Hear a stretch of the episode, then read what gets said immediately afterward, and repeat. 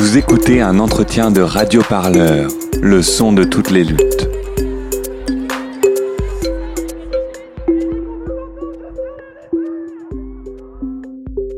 Euh, un souvenir de lutte que j'ai, c'est euh, pendant la loi travail, c'était une manif à Lille où, euh, en fin de manif, euh, c'était parti en manif sauvage vers le centre-ville et on était arrivé euh, place de place euh, sur la grande place de Lille.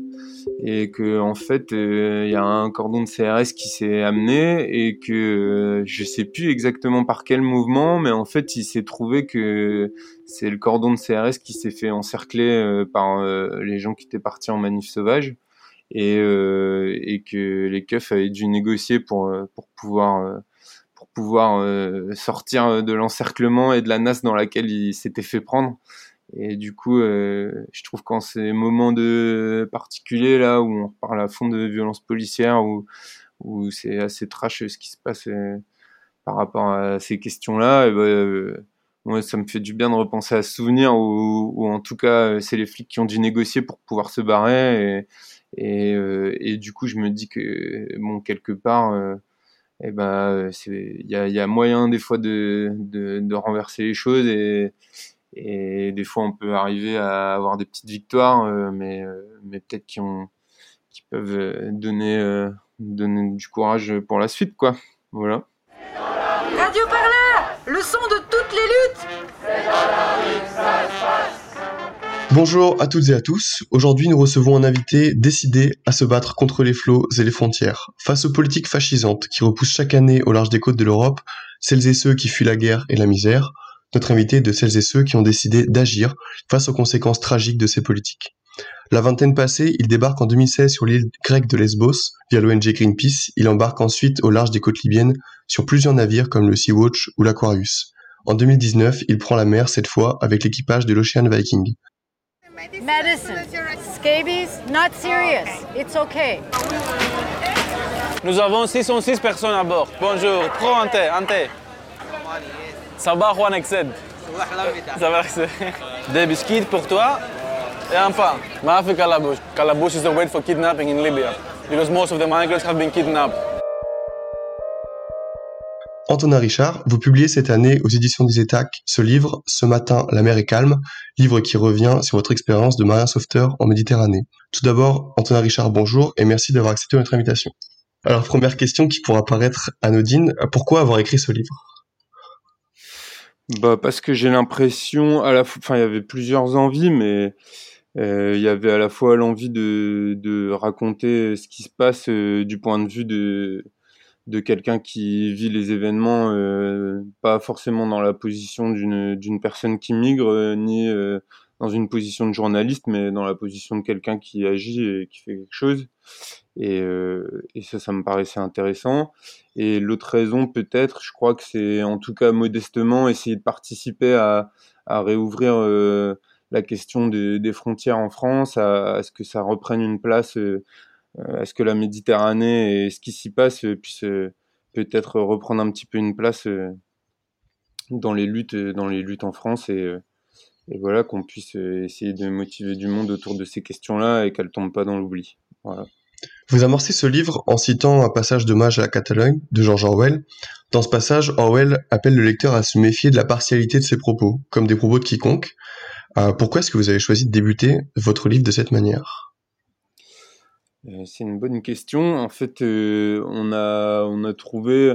Alors, euh, je me compare pas à Orwell dans le sens où j'ai pas fait la guerre d'Espagne et je pense que les événements auxquels euh, auxquels été confronté étaient loin de, ceux de la guerre d'Espagne et que et que le parallèle historique est, est pas forcément juste. Par contre, je pense qu'il y a un vrai parallèle dans dans la position dans laquelle Orwell a peut-être écrit hommage à la Catalogne et et la mienne dans le sens où où en fait c'est quelqu'un qui, euh, qui depuis son pays euh, a vu des événements se passer et euh, a décidé euh, non seulement que il avait euh, envie euh, d'y participer et aussi qu'il fallait y participer.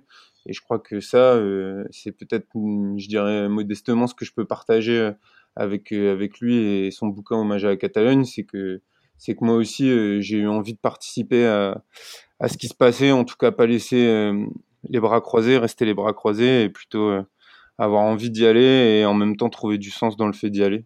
Voilà, je crois que c'est un peu le, même parallèle et aussi sur le, point de vue un peu partial parce que je suis pas impartial et je suis pas je suis pas objectif mais voilà je pense que ce que je dis peut enfin comment dire je pense que on n'est jamais, enfin voilà, c'est ce que dit Orwell, quoi. On n'est jamais objectif et, et voilà, assumer ce, ce point de vue de d'une personne qui raconte en même temps qu'elle participe. Est-ce que vous pourriez nous dire comment ça se passe une campagne de sauvetage? C'est quoi votre quotidien à, bord du navire?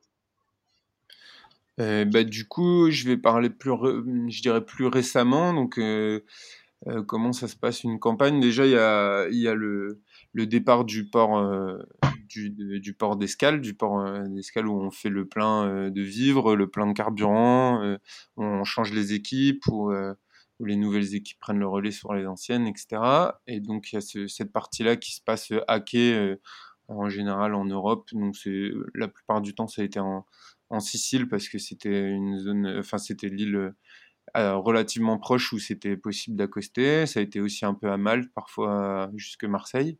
Et donc, euh, ce temps-là d'escale technique qui sert à préparer le bateau pour aller en mer. Ensuite, il y a le, ce qu'on appelle le transit vers la zone de sauvetage. Donc, c'est en général, euh, selon l'endroit où on part, entre, entre 4 et 2 jours de navigation pour s'approcher euh, au large des côtes libyennes.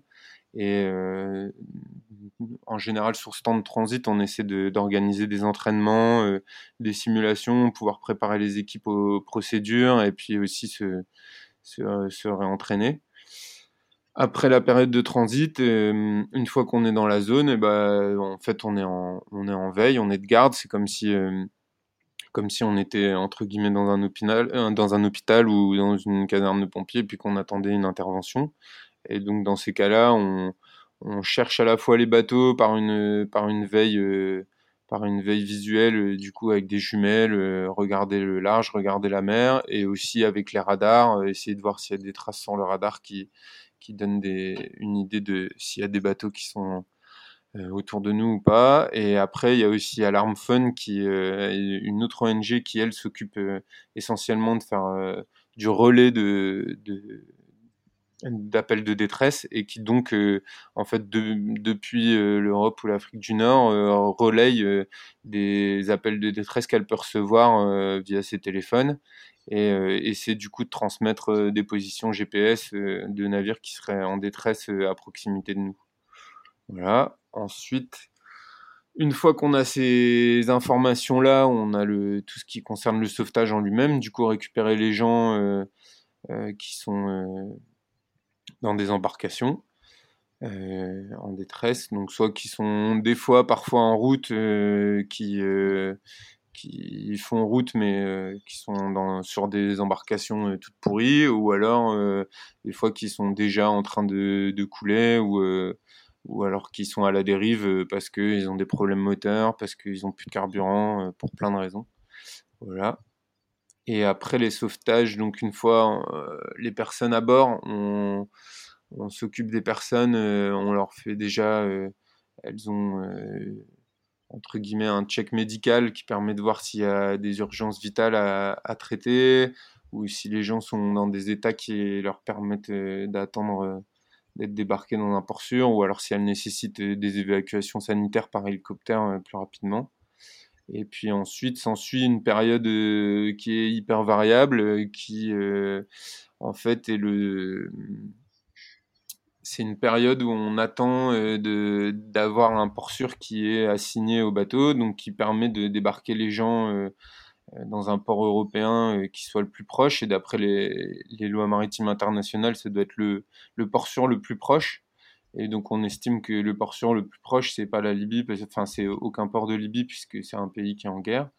Et, euh, donc en général, on demande euh, aux autorités italiennes de nous rediriger vers le port sûr le plus proche ou, euh, ou maltaise qui en général refuse. Et donc en général, on passe sur un levier politique où il faut que les pays européens s'accordent pour prendre en charge les gens qu'on a recueillis. Et justement, comment est-ce qu'on se retrouve du jour au lendemain propulsé à, Lesbos pour sortir des gens de la, Méditerranée? Bah, comment c'est une bonne question encore. Euh, comment est-ce qu'on se retrouve euh, là? Bah, je crois qu'il y a un engagement euh, militant à la base. Alors même si moi ça a commencé par l'écologie, je pense que ça a peu à peu, euh, ça a peu ça s'est peu à peu ouvert sur d'autres questions, euh, dans les luttes sociales notamment, et, sur d'autres thématiques. Mais en tout cas, euh, c'était un sujet auquel hein, les, migrations et aussi les exilés qui fuyaient la guerre, je pense que c'était quelque chose auquel j'étais sensible et, aussi la question de, des frontières européennes et de ce qui s'y passait à leur marge. Et du coup, j'avais envie d'y aller. Et le, en fait, ça s'est présenté à moi un peu euh, de par mon engagement avec euh, Greenpeace à l'époque. Ça s'est ouvert. euh, voilà, ils, ont eu, je dirais, l'ouverture d'esprit de s'engager sur sur quelque chose qu'ils pensaient qui ait du sens, même si c'était pas de l'écologie. Et, et ça s'est fait comme ça. Ils m'ont proposé d'y aller. J'y suis allé. Il y a eu un élément déclencheur qui vous a qui vous a poussé à partir? Ou c'est vraiment juste on vous a proposé d'y aller et vous avez foncé quoi? Bah, euh, j'avais déjà envie d'y aller euh, à la base. Euh, c'est sûr que ça me trottait dans la tête et que, et que moi-même, parfois, dans, dans les luttes écologistes, je trouvais un peu des limites parce que j'avais l'impression que ça s'ouvrait pas assez à d'autres luttes, notamment les luttes sociales et aussi les luttes contre les frontières. Et du coup, j'ai vu, j'ai vu une, une- double occasion, quoi, de mettre à profit un, un savoir-faire maritime alors qu'il s'est construit en même temps que j'y étais, mais voilà, mettre à profit un peu de, de savoir-faire maritime avec, euh, avec une lutte qui fait du sens, quoi. Voilà. Alors du coup, comme je l'ai dit plus tôt, vous avez embarqué à bord de plusieurs navires. Pouvez-vous m'expliquer en fait c'est quoi les spécificités de ces bateaux? C'est quoi qui les différencie dans le fond? Et bah, donc c'est tous des bateaux d'ONG, ça c'est leur point commun. Du coup, euh, ce qui les différencie, ouais, c'est euh, principalement leur statut. Du coup, il y en a qui sont sous statut de bateau de plaisance, donc avec euh, assez peu de régulation et une grande liberté euh, de mouvement et dans la manière dont on les opère. Et puis euh, d'autres qui sont sous statut commercial, donc de navires marchands. Et donc là, on entre dans un monde avec pas mal de régulations et, et de normes à respecter.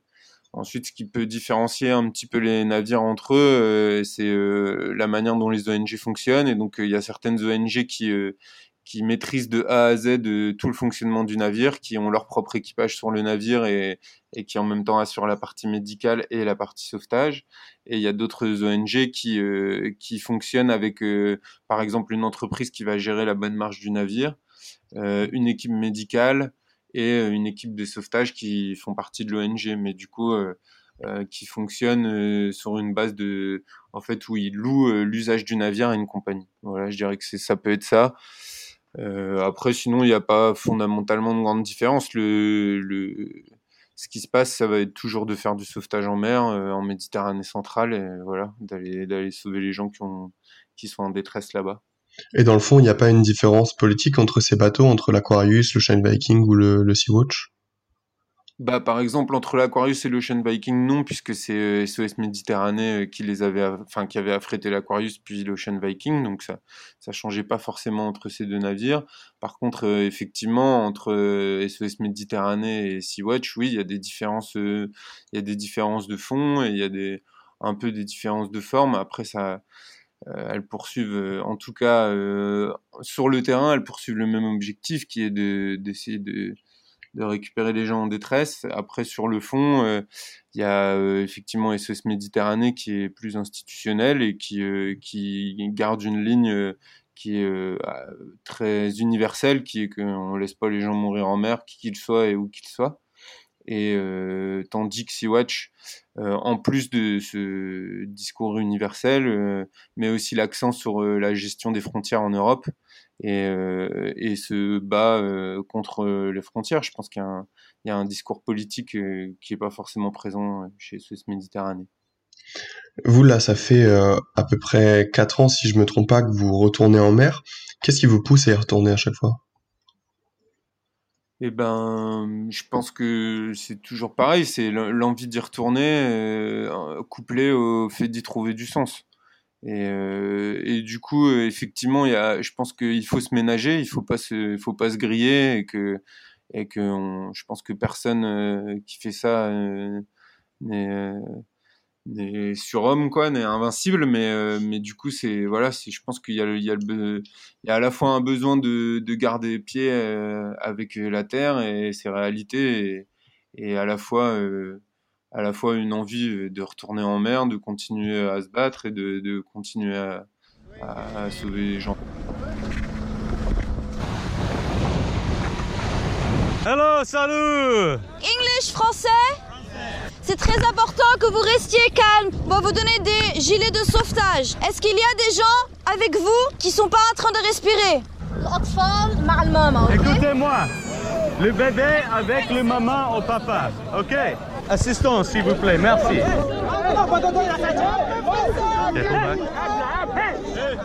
Okay, let's just pull back and wait till they calm down, then we'll come back. Sans silence, no rescue, okay?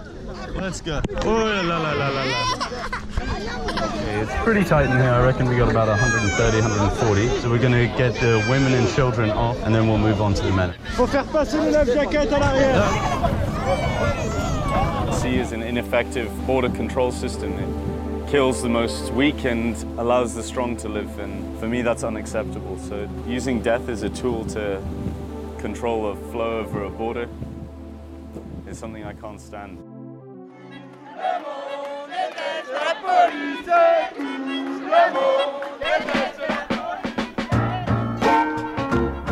Le seul responsable de cette affaire, c'est moi.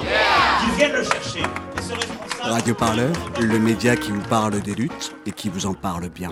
Eh ben, on n'est pas sorti du sable Si on, on peut revenir un petit peu sur le- les personnes qui à bord de- des navires sur lesquels vous avez été, qui c'est qui fait ces missions euh, C'est des marins, des ingénieurs, c'est des gens qui ont des formations en médecine, c'est des gens qui ont des formations particulières, c'est des bénévoles euh, qui euh, qui montent à bord.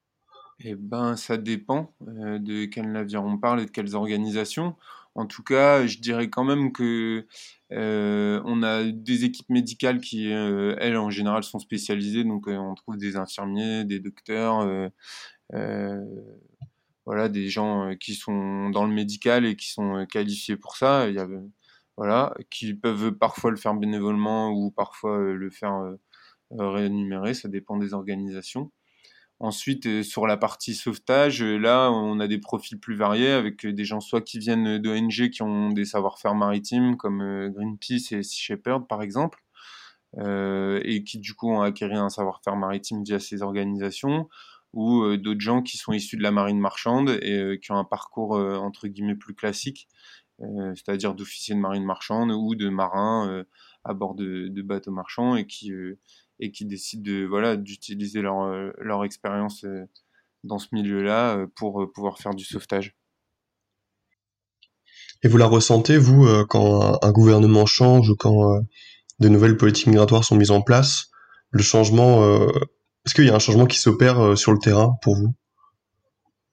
Oui, il y, a- eu clairement un changement. euh, là, en, en 4-5 ans, il y a eu un vrai changement. euh, par exemple, en tout cas pour la situation en Méditerranée centrale, il y a eu un changement euh, qui a été très net. C'est-à-dire qu'en 2016, euh, les autorités italiennes, euh, via leur centre de recherche et de sauvetage, étaient tout à fait coopérantes avec, avec les ONG. C'est-à-dire qu'elles renvoyaient les appels de détresse, qu'elles avaient, en tout cas lors de leurs réunions avec les ONG, elles avaient une position très claire qui était de la, le, en fait, la survie des, des gens en détresse en mer. Et petit à petit, notamment avec l'arrivée, enfin, avec le passage de Salvini comme ministre de l'Intérieur euh, et puis d'autres événements euh, politiques en Italie, il y a eu clairement un glissement euh, qui s'est opéré vers un, voilà, un, désengagement un désengagement extrême de la part des États, de ces États-là, pour, pour freiner les sauvetages en mer Méditerranée. C'est quoi votre relation avec les gardes-côtes ou les autorités des différents pays?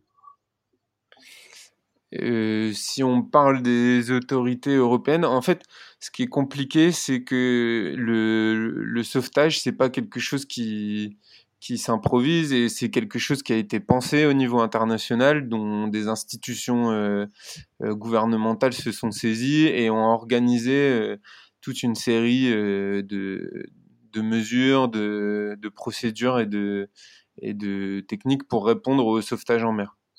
Et en fait, ce qu'on voit ces dernières années, spécifiquement en Méditerranée centrale, c'est que euh, les États se sont euh, désengagés de ce qu'ils sont censés euh, faire dans le cas de, de naufrages, voilà, en mer. Et donc, l'action des ONG est clairement là face au, désengagement des États. Ce qui fait que le rôle des ONG, en fait, euh, aujourd'hui, euh, se substitue au rôle des États. Et donc, à un moment, euh, c'est peut-être un, enfin, et du coup, c'est un espèce de double jeu où, en fait, sans cesse, les ONG sont obligées de, une fois qu'elles ont fait un sauvetage, sont obligées de se, rapprocher des autorités européennes pour pouvoir, pour pouvoir débarquer les gens. Parce que euh, un bateau, ça, ça rentre pas, enfin, sauf exception, ça, on peut pas aller débarquer les gens euh, comme on veut, où on veut, etc. Et que ça s'inscrit dans un, système qu'on est euh, bon an mal an obligé de, suivre quoi. Et du coup, c'est quoi les relations que vous entretenez, par exemple, avec euh, les gardes-côtes euh, européens ou, du coup plus particulièrement avec les gardes-côtes euh, libyens, vu que le pays est en guerre et que euh, le gouvernement vacille un peu euh, de temps en temps. C'est quoi Ouais. vos, vos relations avec, euh, par exemple, avec les gardes-côtes libyens?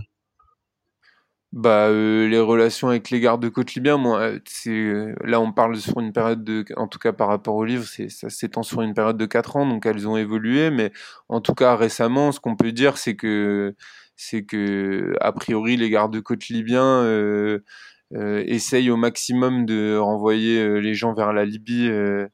Euh, donc ils essaient de, en fait, en général, ils essaient d'arriver avant les ONG euh, sur euh, sur des naufrages ou euh, ou sur des bateaux en détresse pour pouvoir euh, les récupérer et euh, les renvoyer en Libye. Du coup, il y a, en tout cas, c'est là ces derniers temps, il y a, je dirais, assez peu de relations. En tout cas, moi, mon niveau en mer, sur le sur le terrain, je dirais qu'il y a, pas vraiment de relations. En tout cas, euh, les Libyens essaient d'intercepter euh, les gens qui fuient la Libye, essaient de les ramener en Libye, et euh, nous, on essaie de sauver ces gens et de les ramener dans un port sûr le plus proche. Voilà, donc il n'y a pas de, il n'y a pas particulièrement de coopération, il n'y a pas non plus, enfin il peut y avoir des confrontations aussi, mais mais je dirais que tout le jeu, euh, c'est euh, c'est que euh, on récupère les gens avant que les gardes-côtes libyens ne le fassent.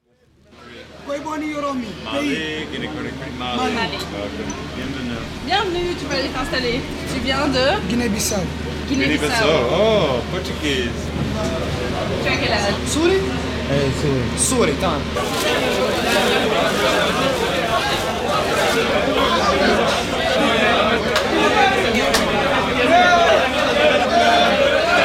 Ok, bag. Bag. C'est un morceau de bâche entouré de deux morceaux de boudin consolidés par deux morceaux de bois. Donc c'est beaucoup de morceaux mis ensemble mais qui vont pas très loin. Il n'y a pas assez d'essence. On est quand même sur un ratio de 10 personnes au mètre carré en moyenne. Ils sont pas faits pour flotter plus de 10 à 12 heures. If you go with five knots, it will take 60 hours. I would say that they were going about four knots. So it's more or less a short way to death. And that tells us how desperate people are to flee, because nobody are risking their children's life on a dinghy if it wasn't for this water is actually safer than the country they are fleeing from. Est-ce qu'il y a un, un- ça sera peut-être un peu plus personnel comme question, mais est-ce qu'il y a un sauvetage ou une rencontre qui vous a particulièrement marqué? Tous, ils m'ont tous marqué, mais euh, mais non, ils m'ont tous marqué. Je pense que à, à chaque sauvetage, ça a été des, centaines de personnes, euh, des centaines de rencontres, et je pense que la somme de ces rencontres, euh, elle m'a marqué, et la diversité euh, des gens que j'ai rencontrés. Et, et le, le, le, le, partage avec euh, celle-ci, il est marquant de toute façon. Ensuite, euh, ensuite forcément, euh, il y a puis alors, ouais, je- non, je dirais, je dirais vraiment tous. Voilà, je, je- je triche un peu. Est-ce que vous avez gardé contact avec des personnes euh, à qui vous avez pu parler après un sauvetage ou, ou quoi? Ouais, ça a pu se faire, ouais, ouais. C'est, j'ai contact parfois, voilà. parfois j'ai gardé contact, certains que j'ai revus après en France, d'autres à qui j'ai eu des nouvelles via ouais, via le téléphone ou voilà mais euh, mais ouais ouais j'ai gardé un, contact parfois avec certaines personnes. Après euh, ça se fait au feeling et il y a rien de voilà c'est des fois ça se présente et il y a des échanges et, et parfois ça se ça se poursuit euh, ça se poursuit à terre ça peut arriver ouais. Et il y a un moment dans le livre où vous décrivez un petit peu les changements que vous avez pu constater en termes de je mets des guillemets maintien de, l'ordre dans les eaux internationales et au large des côtes sur le fait qu'il y avait de moins en moins de présence euh, humaine et de plus en plus d'hélicoptères ou d'avions, etc., qui survolaient les zones. Et vous avez plus forcément de contact humain avec les gens. Est-ce que vous pouvez nous en dire plus? Ouais, alors en fait, je dirais ce c'est spécifiquement sur l'Europe. Donc l'Europe était présente en Méditerranée. Euh, L'Europe en tant qu'institution était présente en Méditerranée euh, via le NAFORMED, qui est la mission militaire de l'Europe en Méditerranée et euh, elle était présente dans cette zone-là avec euh, des bateaux militaires qui avaient euh, diverses missions, mais qui du coup parfois participaient à des sauvetages en mer ou effectuaient des sauvetages en mer, et donc ensuite, conformément au droit international, les ramener dans les ports sûrs les plus proches, donc en Italie ou, ou Malte. Et petit à petit, en fait, l'Europe le, a, a, fait évoluer le, cette mission militaire l'a transformé et donc euh, petit à petit a retiré ses navires, euh, a mis en place euh, d'abord une, une, flotte aérienne, donc des hélicoptères, des avions, pour continuer à faire de la surveillance dans cette zone-là. Mais finalement, moi je dirais très crûment, retirer ses mains de la merde, ça veut dire ne plus être obligé d'intervenir quand il y a des naufrages, puisque bah, un avion, quand il voit un naufrage, il peut éventuellement larguer des, canaux de survie s'il en a, mais ou, euh, relayer l'alerte, mais en tout cas, il n'est pas obligé de, enfin, il peut pas techniquement, il peut pas récupérer les gens et donc euh, il n'est pas euh, finalement, euh, finalement, il y a plus, enfin, en tout cas, les pays européens peuvent continuer d'opérer une surveillance dans cette zone-là sans avoir à, à, faire des sauvetages et de ramener des gens qui fuient la Libye en Europe. Donc effectivement, ça, ça a vraiment évolué et ça s'est même encore diminué. Je crois, à ma connaissance, il y a peut-être encore des drones qui survolent et des avions, mais euh, voilà, ils sont de plus en plus rares dans cette zone. Voilà. Alors tout autre, tout autre, sujet, mais vous parlez dans le livre de multinationales de l'humanitaire. On sent en, vous lisant que vous êtes assez critique de la manière dont tout ça se déroule. Est-ce que vous pouvez euh, peut-être expliciter ou nous en dire un petit peu plus sur le rapport que vous avez avec l'humanitaire? Ouais. Alors, euh, à la fois je suis critique et à la fois, euh, à la fois je suis mesuré, c'est-à-dire que, en tout cas, j'ai l'impression qu'il faut faire, enfin, moi j'ai envie de faire preuve de pragmatisme dans mes engagements et j'ai, j'ai pas envie de, de cracher euh, sur, euh, sur des acteurs qui peuvent avoir des, enfin voilà, qui, qui apportent, euh, qui apportent un vrai soutien matériel à cette situation-là et je pense que c'est un peu le en tout cas, je vais peut-être un peu me défiler, mais je crois que j'ai, je pense que moi, j'ai envie de porter un discours politique par rapport à l'action que je fais.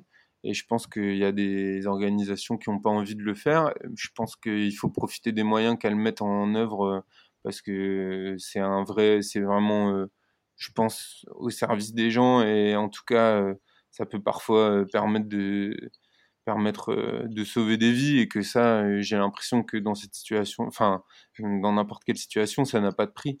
Donc, je pense qu'il faut prendre ce qu'il y a à prendre avec les, avec les, les multinationales de l'humanitaire, comme je le dis, et qu'il faut, qu'il faut effectivement, enfin, je vais pas, vais pas remettre en cause leur, leur action. Après, je, pense que c'est important de, de, au moins pour soi, avoir un sens politique qui va au-delà d'une simple euh, d'un simple euh, regard euh, humanitaire sur une crise. Je pense que la crise en Méditerranée, elle n'est pas qu'humanitaire, elle je pense même qu'elle est d'abord politique, qu'elle est, elle est liée à l'Europe et, et la position politique de l'Europe vis-à-vis à la fois des, des exilés et des personnes qui migrent et aussi à l'égard de, de, la Libye et d'une situation même plus générale en Afrique.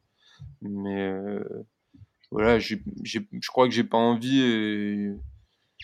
je sais, moi, je sais d'où je viens et je sais ce que j'ai envie de faire. Je pense que j'ai forcément. Enfin, je crois que moi, j'ai envie de porter un discours qui est politique euh, à l'égard de la situation en Méditerranée et pas se contenter de de de, pleurer sur les morts qu'il peut y avoir et, de dire que bah voilà les gens euh, qui sont en détresse il faut les sauver oui je pense les gens en détresse il faut les sauver mais euh, il faut aussi faire avancer la situation politique il faut que il faut que l'Europe elle mette en place enfin elle se en tout cas elle elle prenne en charge la situation méditerranéenne pour éviter qu'il y ait encore des morts quoi.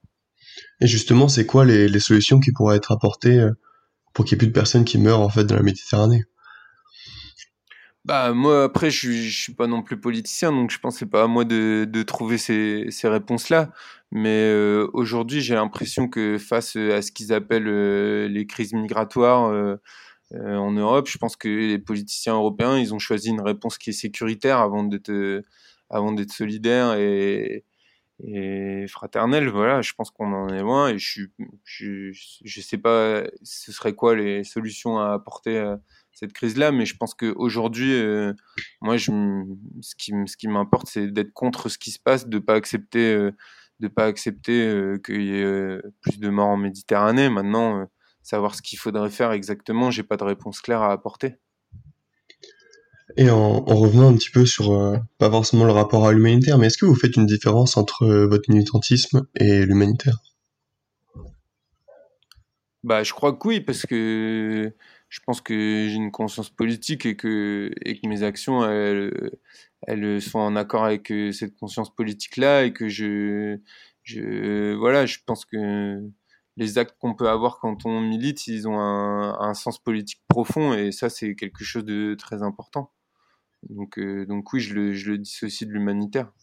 Maintenant, c'est vrai que euh, pour moi, c'est là où, je peux accepter ce, compromis qui est de dire en fait, euh, je vais là où je peux aller avec les moyens que j'ai et avec ma conscience à moi et participer à quelque chose qui a du sens pour moi et tout en étant avec des organisations qui vont avoir des approches institutionnelles, voilà, plus humanitaires quoi.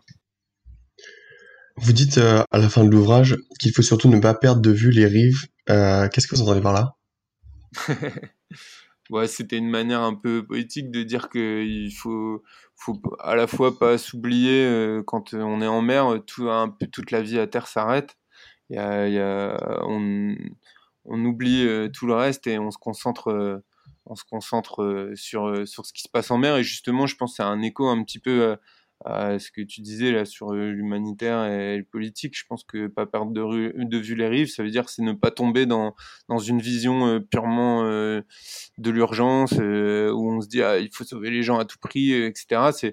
Moi je pense c'est oui il faut sauver les gens et en même temps il faut porter un discours politique qui soit fort et ferme et, euh, offensif vis-à-vis -vis des gens qui, qui prônent le, le repli sur soi, la xénophobie, la fermeture des frontières et, euh, et voilà, qui, qui, qui cherche à, ouais, à, à, fermer les frontières. Et est-ce que vous êtes optimiste? Euh... Je dirais que je suis, euh, je suis euh, pessimiste positif. je pense que les choses vont pas dans le bon sens et probablement que ça va pas s'arranger et qu'aujourd'hui, euh, clairement, la position de l'Europe, c'est de, euh, laisser les gens euh, se noyer en Méditerranée, mais je pense que c'est pas parce qu'on a une vision réaliste des choses qu'il faut arrêter de se battre et qu'au contraire, c'est se battre qui donne du sens à ce qu'on fait. Alors on va, on va arriver à la fin de cet entretien. Antonin, merci du coup d'avoir accepté notre invitation. J'ai une dernière question euh, cependant. Euh, nous, on a appris que vous repartiez en mer là dans, dans peu de temps. C'est quoi qui vous attend pour la suite? Eh ben, je sais pas, parce que euh, les bateaux sur lesquels je devais repartir euh, subissent du, euh, ce que j'appelle moi du harcèlement euh, administratif et judiciaire, et donc il y a des procédures euh, qui sont en cours en Italie pour euh, pour empêcher, en tout cas pour ralentir le, le, le départ des bateaux vers la zone de sauvetage. Donc aujourd'hui, c'est assez incertain et je sais pas, je sais pas si je sais pas quand est-ce que les bateaux vont repartir. Je pense qu'ils vont repartir, mais je sais pas quand. Et, euh, et du coup, là, j'attends de, savoir si je repars sur un des bateaux de Sea-Watch, a priori. Mais, euh, mais je sais pas si ce sera possible avant 2021.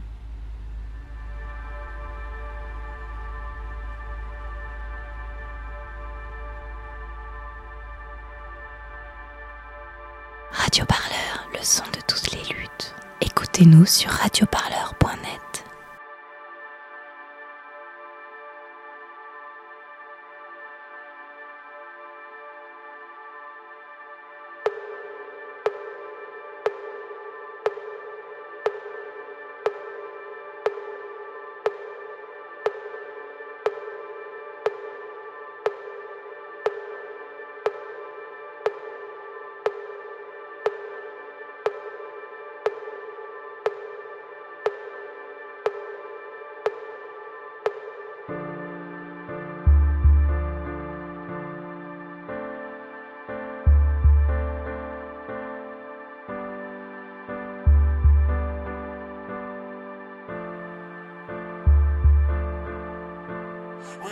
This day. We shed some tears of love now, like a desert in the rain. When sun of the dead are waking up, mm, yeah. there's nobody like my moon. There's no place like my home since I was born. When I was young. The flavor is so strong, I've Missed it so long now.